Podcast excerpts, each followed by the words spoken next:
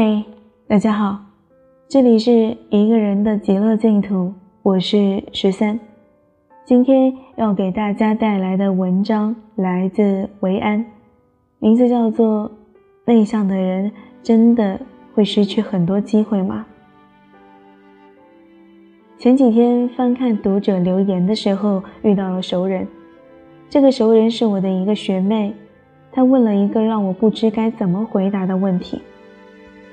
安静的人真的会失去很多机会吗？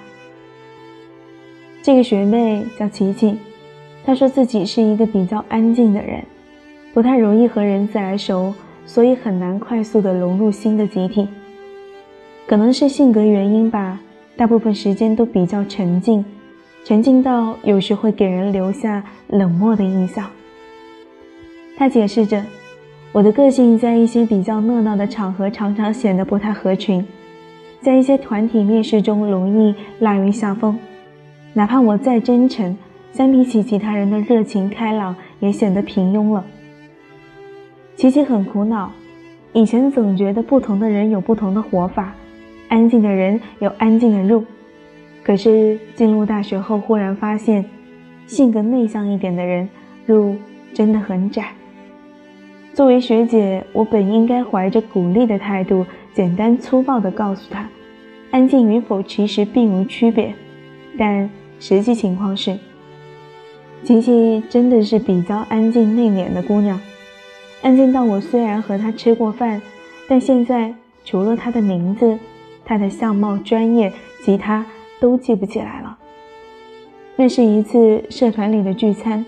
琪琪和另外一个姑娘同时成为了我们的新部员。一个人内向与否，饭局上就可见分晓。另外一个女孩子显然更成熟老道，玩游戏玩得开，讲故事也头头是道，懂得察言观色，懂得陪着大家笑。结果我们也都对她印象深刻。相比起来，琪琪的确逊色很多，乖巧地坐在一旁吃饭，应和着点头傻笑。让人觉得没有威胁感，也仿佛没什么存在感。要不是看到这条留言，或许我都忘记他了。但他的内心独白提醒了我：那些我们看起来对事情不太在乎的人，其实心底是在乎的。这类型的人就像水，没有颜色，没有气味，没有味道，甚至透明度都很低。纵使内心翻涌着情绪，也不易被人察觉。安静是他们的保护色，却也是他们的焦虑源头。说真的，我自己是一个比较内向的人，虽然很多人对我的印象是开朗、热情之类的词，我只能无奈的笑笑，因为那些只是 part of me。或许很多人都会在工作中或者生活中遇到那些特别会说话、特别会来事儿的人，他们占据着众人的目光和注意力，让其他人都成了陪衬。这种被冷落的苦和自我怀疑的苦，我都吃过。不得不说，有些人的 social 能力仿佛是自带的，有些人赢得他人注目的资本也是与生俱来的。我并没有看上去那么喜欢 social，也没有看上去的那么热情和开朗。相反，我觉得自己是个内向的人。大学四年，我仿佛练就了一个本领，找到了一种选择性外向的状态。大部分时间里，我更趋向于独处，不说话，只做自己的事情那种。这种不用和任何人发生关联的感觉，让我觉得异常舒服。独处的时候，其实很自由。想做什么做什么，不需要为他人的情绪做出反应，但也有一些时刻，因为参加活动，面对不同的人，我学会了把自己置身于不同的情景中，在学校里大大小小的舞台上轻松自如地表达表演，在说话时偶尔穿插几个幽默的梗，恰到好处地运用一些小技巧促进谈话，因为我知道，如果一直用自己的真性情示人。或许会很吃亏。如果你要问我，一个安静的人，或者说性格稍微内向一点的人，真的会失去很多机会吗？真的会在人际交往中处于劣势吗？从某种意义上来说，我认为是的。现在大部分人的人际交往都是短暂的，我们对一个人形成判断，也不过是基于几天甚至几个小时的相处而已。比如一次集体面试，比如一次团体聚会，比如一个饭局，比如一次活动，甚至五分钟的闲聊。这样看来，内向的人的确比较吃亏，因为他们比较慢热。在同样的时间里，主动给予对方的信息量比较少。相比那些在人群里处理关系游刃有余的人，动不动吆喝一下来吸引大家的注意，或者特别喜欢表演、幽默、放得开的人来说，安静内向的人的确曝光率就不高。内向的人缺少存在感，因为他们在人群里缺少曝光量。有很多人其实很苦恼。他们喜欢用社交恐惧或者性格内向为自己开脱，但如果真的没有人关注他们了，他们反而陷入了焦虑。很多人的问题其实不是因为性格，而是展现自己的勇气配不上自我展现的热情，害怕自己不仅没有成为焦点，反而成为笑点。可是你想想，所有的事情不都是一步一步来的吗？你可以多进行一些练习，或者主动走上前去，不一定要强迫自己变成绝对外向的人。你可以像我一样选择性的外向。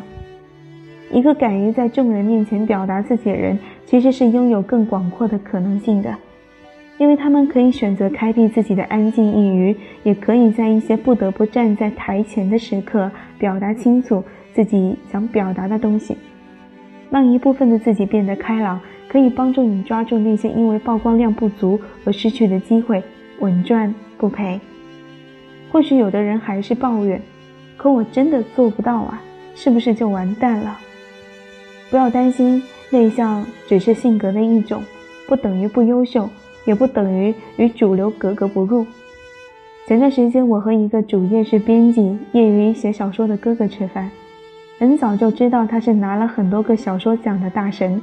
但一见面之后还是有点落差，他看上去其貌不扬，说起话来语速很慢。对于我这种语速快的人来说，刚开始真的有点受不了。深入聊了几个小时之后，我才发现自己错了。这个看起来很平凡至极的编辑哥哥，其实真的很厉害。闲聊中，他剖析几几个作家的故事套路和写作构思，我才发现，他虽然话少。且语速慢，但思维逻辑缜密，直击要点，每一句话都能很好的表达出自己心中所想，没有一句废话。回想起来，那真的是一场让人愉悦的谈话，聊了四个小时，丝毫没有疲倦的感觉。不仅让我对写东西豁然开朗，还让我对这个看起来沉默羞涩的人有了新的认识。他坦言自己是一个喜欢自由和安静的人。不太适合那种 social 的工作，不太喜欢和人打交道，所以就安心当一个编辑和策划，每日只要与自己喜欢的图书和文字相见就好。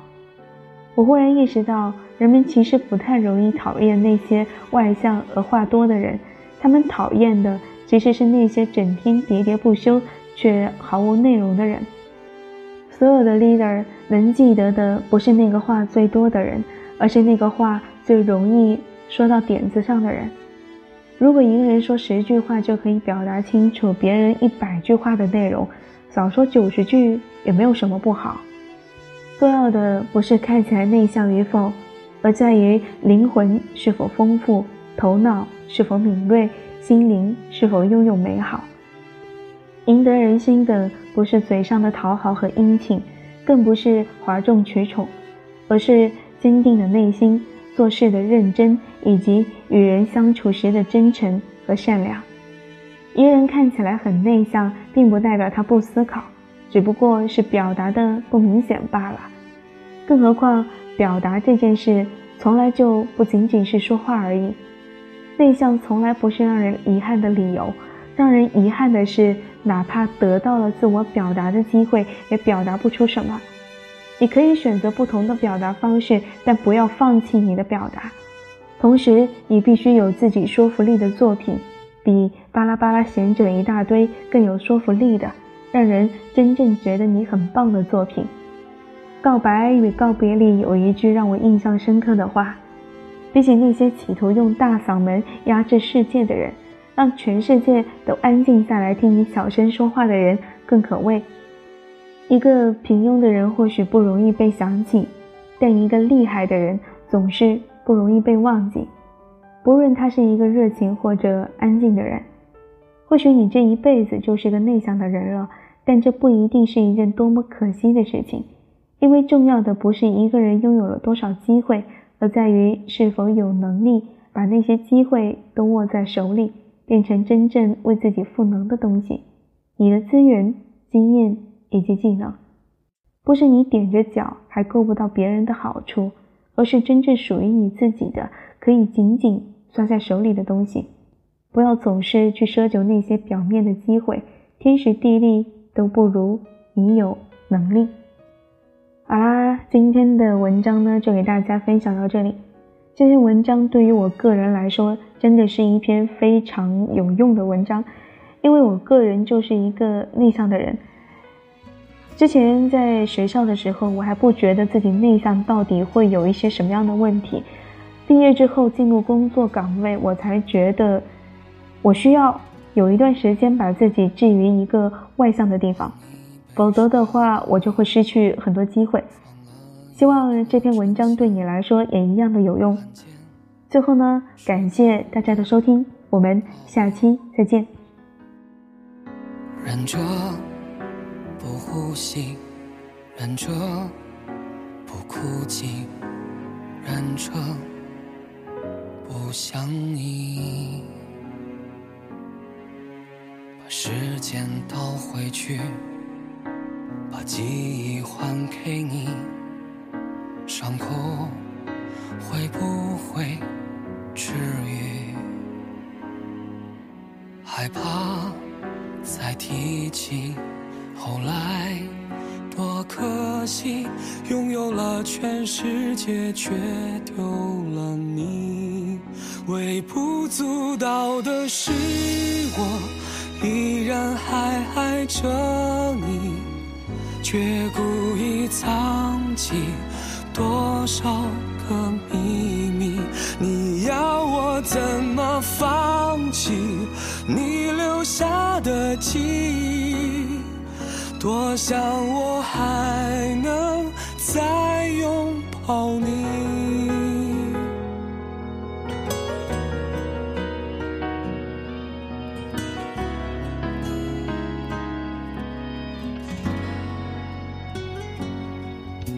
把时间倒回去，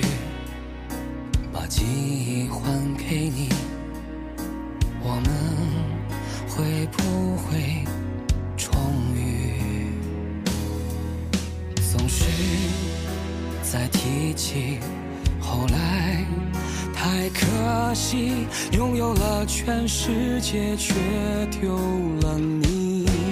微不足道的是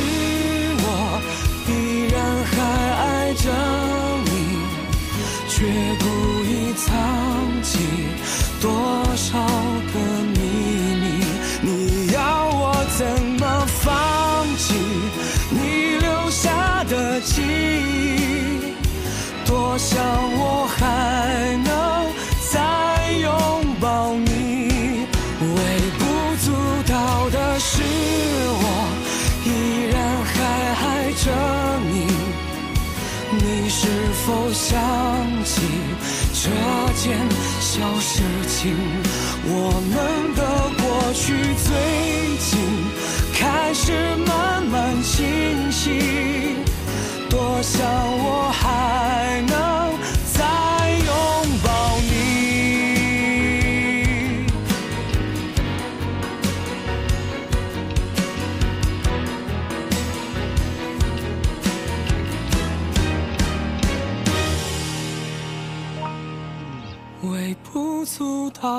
是我永远爱着你想用全世界换回一个你可不可以让记忆重新为我归零？